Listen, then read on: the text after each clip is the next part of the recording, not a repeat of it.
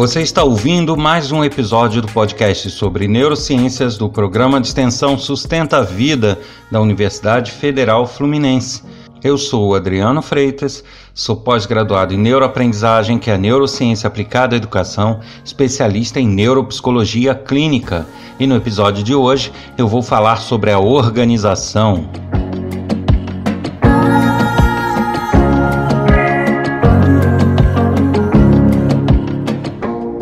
Pois é, e nesse episódio eu vou falar sobre a organização. Mas o que a organização da nossa vida, a organização dos nossos objetos tem a ver com as neurociências? Vocês devem estar se perguntando, né? Eu vou explicar isso tudinho já já. Antes, porém, a gente precisa entender alguns conceitos e desconstruir algumas ideias.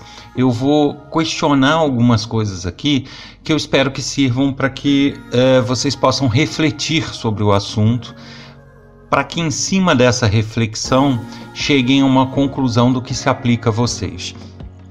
É, como eu sempre falo, não há fórmulas mágicas para nos ajudar a organizar tudo né? É, os conceitos são, nesse caso, até bem outros do que muita gente vai imaginar, mas é necessário para que a gente entenda todo o mecanismo e o funcionamento dessa questão organizacional que a gente é, nos pergunte, nos questione algumas coisinhas. Eu vou começar é, lidando com a organização dos objetos, das coisas que estão arrumadas na nossa casa no nosso trabalho. Lembrando que aqui eu vou fazer um paralelo entre duas, dois tipos de organização: a organização dos objetos e das coisas e a organização do trabalho, do estudo, da nossa vida. Então vou começar falando dos objetos. Vamos refletir um pouquinho.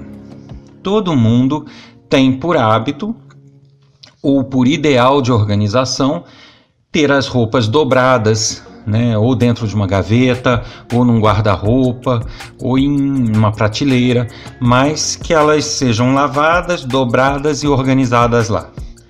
Aí eu faço uma pergunta: por quê? Por que ter as roupas dobradas e arrumadas num local é sinônimo de organização? Por que isso é bom? Vocês já pararam para pensar nisso? É bom por quê? Porque alguém disse ou porque você acha bom? E se você acha bom, por que você acha bom? Porque sempre foi ensinado assim ou é porque te faz realmente bem? Já pararam para pensar nisso? Eu estou dando um exemplo de roupa, mas isso, lógico, se transporta para outros objetos outras coisas, né? É, o que eu estou querendo dizer é que a nossa forma de organização do trabalho, do ambiente de trabalho, né, do ambiente é, doméstico, na verdade, ele é uma questão cultural. É, ele é, existem esses conceitos de que a roupa tem que ser dobrada, que as coisas, uh, os livros na estante têm que estar alinhados, perfilados. É, isso tudo são conceitos que a gente, enquanto sociedade, formou de organização. São conceitos de organização e nada mais que isso. Né? Ninguém vai passar mal ou é, ter um problema sério se não deixar a roupa dobrada numa prateleira. Ninguém vai ter um problema de saúde ou um problema na vida se ao invés de perfilar os livros em pé, colocar deitado ou colocar eles espalhados pela casa, isso não vai acontecer. Então, por que organizar igual todo mundo? Com essa reflexão, eu venho trazer justamente é, é esta questão, né? Que muito do que a gente faz em termos organizacionais e aí eu já vou passar a incluir o nosso dia a dia, as nossas rotinas de trabalho, as nossas rotinas de estudo, as nossas rotinas domésticas é, nesse balaio. Porque da mesma forma que muitas coisas a gente organiza na nossa casa, muitos objetos, a gente organiza no nosso trabalho e não sabe por que aquilo é melhor, da mesma forma, Uh, o nosso dia a dia, a gente também faz coisas que a gente aprendeu no trabalho, que a gente aprendeu na escola, que a gente aprendeu com a família, mas que será que são os melhores para a nossa vida, para a nossa situação no momento? Ou será que a gente fica o tempo todo tentando se adaptar a uma regra que não é nossa? Vamos pensar um pouquinho sobre isso? Então, o primeiro passo para a gente ter a liberdade de organizar a nossa vida, de organizar as nossas coisas, é justamente a gente conseguir entender é, até que ponto a gente precisa seguir organização por uma determinação de outros ou até que ponto a gente tem que seguir essas organizações por nossa causa, para nossa eficiência. Isso vai fazer toda a diferença nas suas escolhas, na forma como você se comporta mediante algumas decisões organizacionais. Bom, então, tendo refletido um pouquinho sobre isso, vamos para outro conceito. É, é fazer uma distinção aqui que é importante, né? Tem coisas que por mais que a gente goste ou não goste, que seja orientação de outros ou não seja, é necessário ser feito daquele jeito. Justamente porque pode gerar danos ou pode gerar problemas se não for feito daquela maneira. E aí eu vou, é, por exemplo, citar: ah, um aparelho eletrônico eu não posso guardar em lugar molhado porque ele vai estragar, então ele vai gerar danos, isso é uma regra. Se eu não quero ter problemas, eu vou ter que fazer aquilo. Não tem como negociar com o aparelho dele não se estragar em ambiente molhado, certo? Então, isso é um tipo de situação. Da mesma forma, medicamentos, eu não posso guardar no sol eu não posso guardar em lugar úmido, então eu não vou fazer isso porque eu vou perder aqueles medicamentos ou eles vão perder seu efeito. Isso também é uma regra. Alimentos, eles têm um prazo de validade. Eu tenho que guardá-los da forma que eu quiser, que for conveniente, mas eu não posso desrespeitar essa, essa validade para consumir, senão vou perder.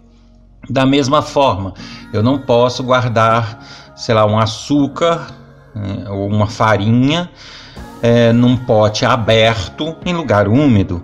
Porque o fato de estar aberto já vai tender a atrair bichos e se ficar em lugar úmido, então vai empedrar, vai gerar mofo, etc.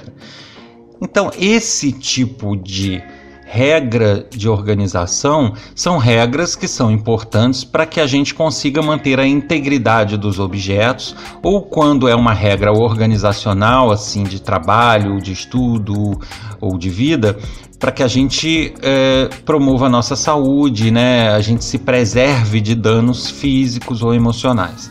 Então, nesses casos, existem sim regras que precisam ser respeitadas para que elas possam é, nos poupar de problemas maiores. Ok. Agora, existem as outras, como eu falei, dobrar ou não a roupa, é, colocar a, as roupas empilhadas numa prateleira ou cada peça de roupa num lugar, num lugar da casa onde eu use mais. Eu colocar livros concentrados num estante, perfilados, ou colocar livros pela casa eu ter um, um, ambiente que se chama de bagunçado ou não. Isso já é o tipo da regra é, cultural. É uma regra que não vem de, de nada que nos cause dano. Então já temos duas coisas aí para termos em mente. Primeiro, temos que refletir por que estamos fazendo as coisas do jeito que estamos. Segundo, o que de fato é mandatório, do que de fato é fundamental que a gente mantenha por uma questão de danos ou de problemas, e o que não, o que pode ser flexibilizado, o que pode ser diferente, que não nos causará danos. Bom, então já temos aí dois conceitos para pensar. E aí vamos a um terceiro conceito. O nosso cérebro ele trabalha é, por associação e por espelhamento. É, são duas é, atribuições, duas funcionalidades básicas dele. Vamos lá. Por associação, basicamente são as memórias, né? Eu já falei isso em outros episódios.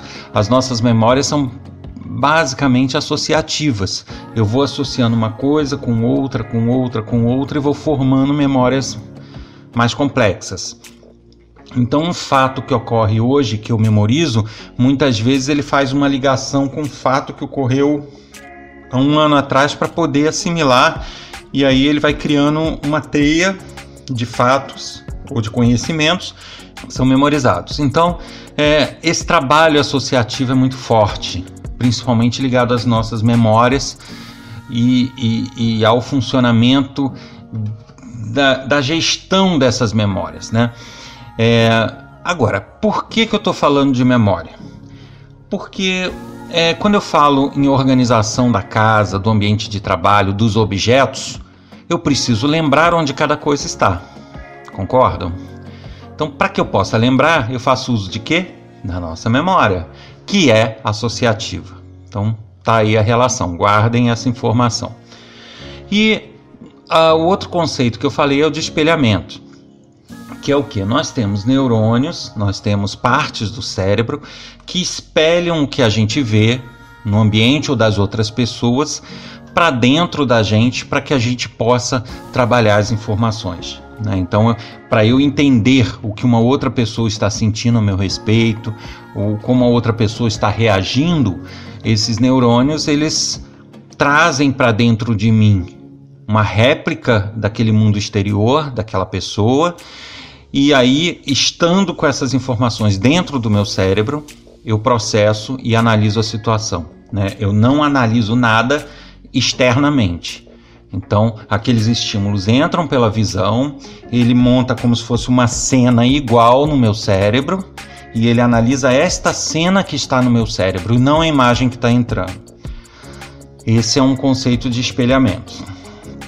Então, usando essas duas informações, Uh, aonde que eu quero chegar? Eu quero chegar uh, ao seguinte: e é muito mais fácil e cômodo para o cérebro trabalhar de forma similar no ambiente em que eu estou, externo, da mesma forma com que ele está organizado internamente.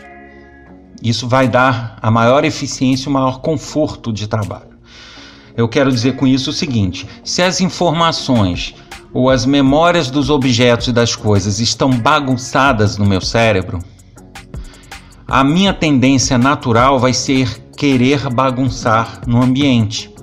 Da mesma forma, porque vai ser mais confortável e mais rápido que ele se localize. Entende? Porque ele internamente ele já vai estar com aquilo organizado de uma maneira. As memórias vão estar formadas com certas associações, tal objeto perto de tal objeto, dentro de tal objeto. E aí ele transpor isso para fora é muito mais natural se aquilo se refletir igual no, no ambiente onde ele estiver. É, isso vai ser natural e confortável para ele. Por outro lado, vai ser bem aflitivo se ele tiver um tipo de organização mental e ele chegar num ambiente que está organizado totalmente diferente daquilo que ele está preparado, ou daquilo que ele está processando internamente. Então, se eu tenho uma estante que está toda organizada por ordem alfabética, por exemplo, os livros, tem muitos livros organizados em ordem alfabética do título. E lá dentro, na minha cabeça, eu tenho uma organização mental de saber que história, de que estilo e de que autor, e aí fazer essa associação internamente, por mais que esteja organizado em ordem alfabética, não vai ser fácil para eu me localizar naquela estante, por mais que eu consiga alfabeticamente achar rápido. Porque até eu pegar a associação do estilo, do autor, para daí chegar no título, eu vou ter mais trabalho e mais aflição nisso daí.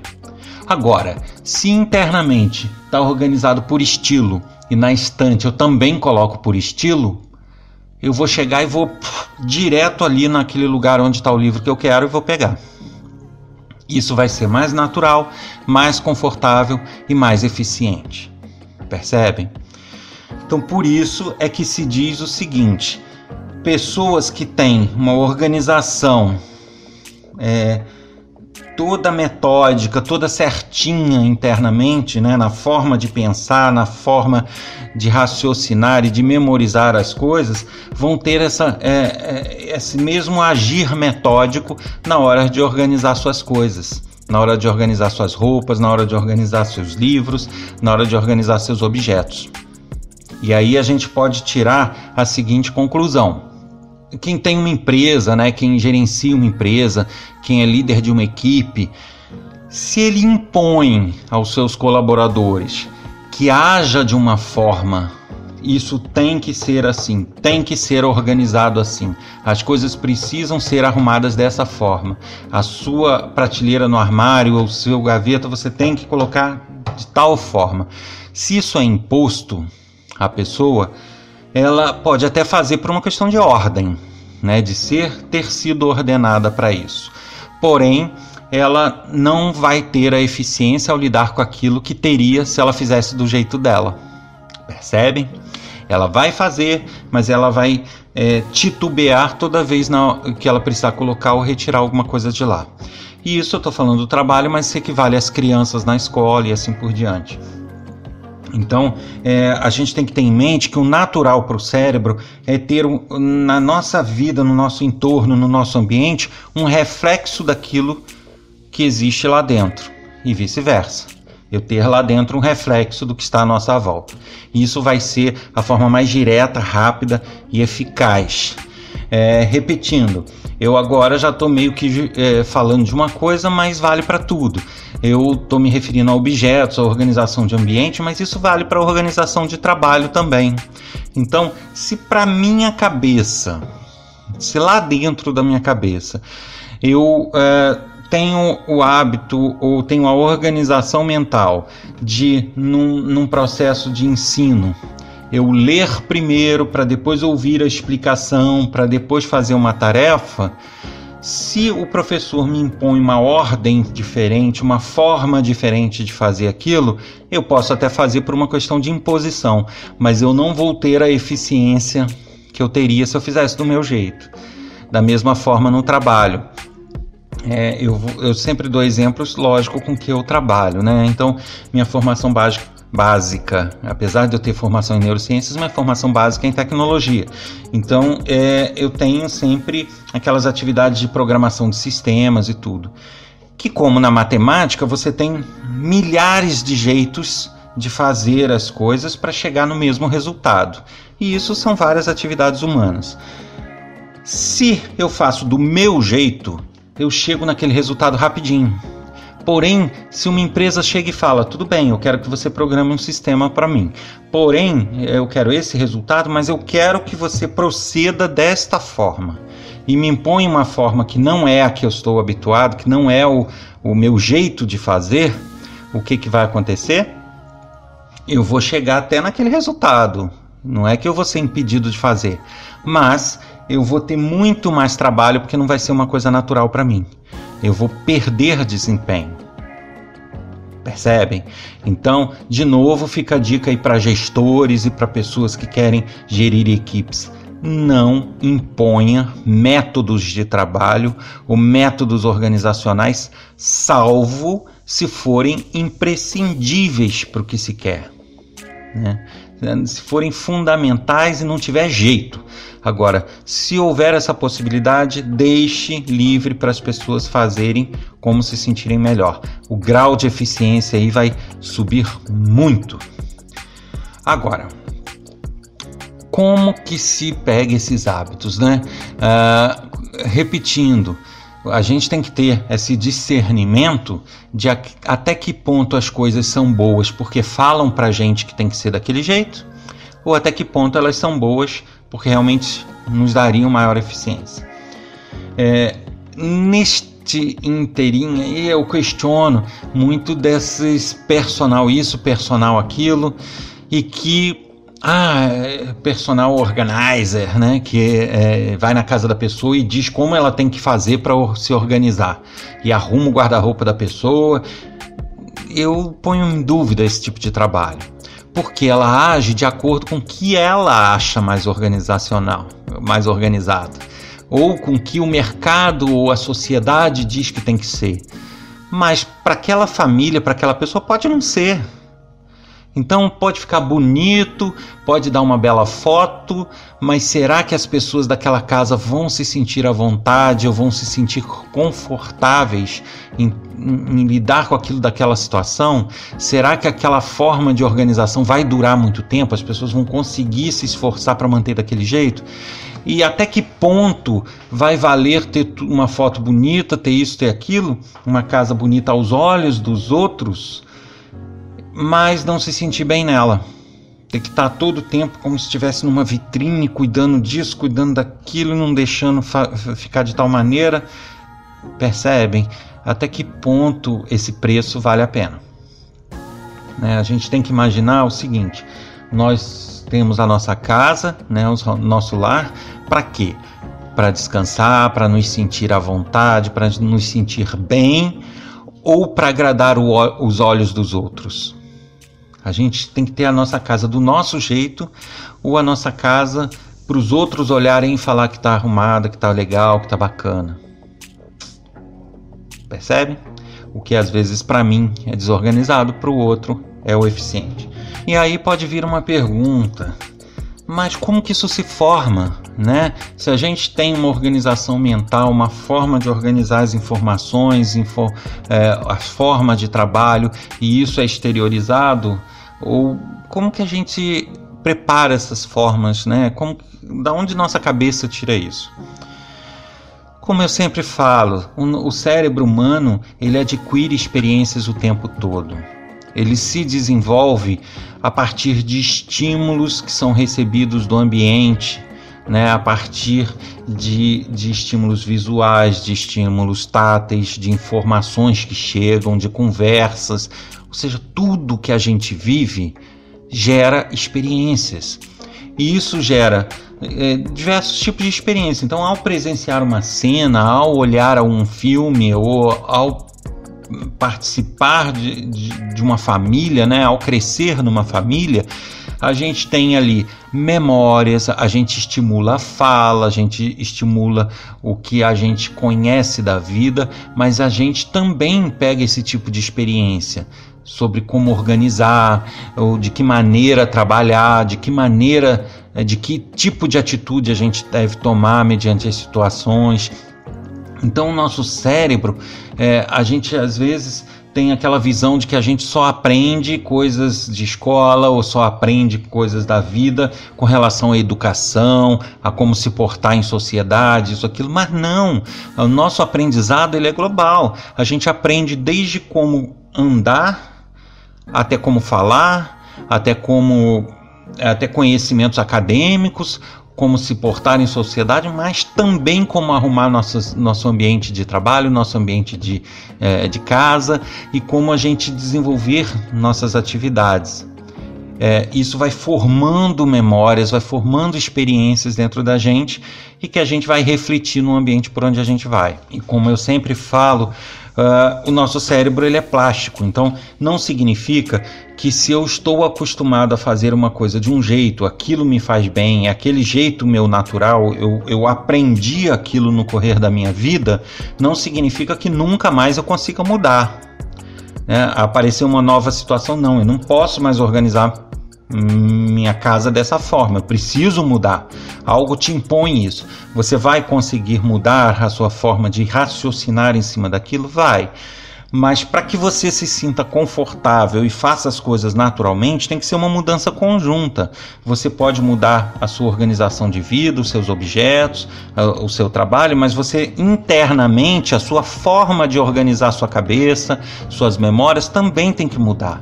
Se você ficar com a cabeça organizada de uma forma e os ambientes de outro, o seu tipo de trabalho de outro, vai ficar uma loucura para você. Você não vai conseguir se adaptar, você vai se sentir aflito e, e isso não vai dar muito certo.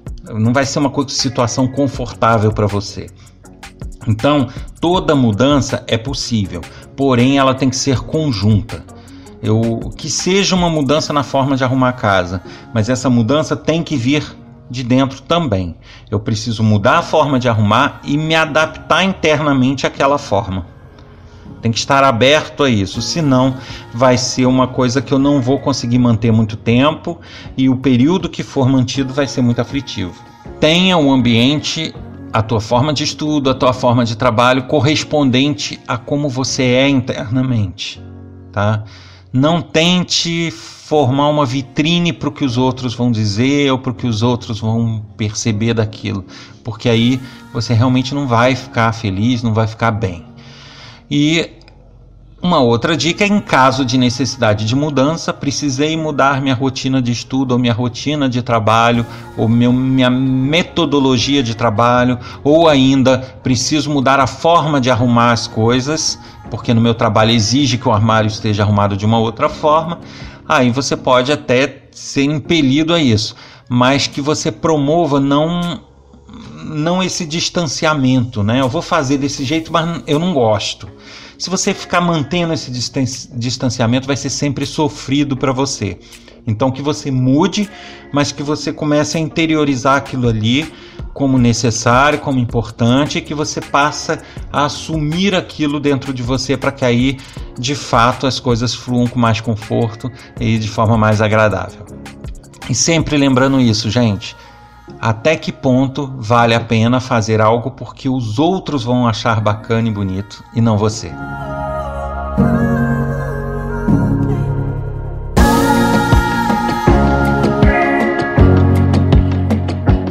Você ouviu mais um episódio do podcast sobre neurociências do programa de extensão Sustenta a Vida da Universidade Federal Fluminense.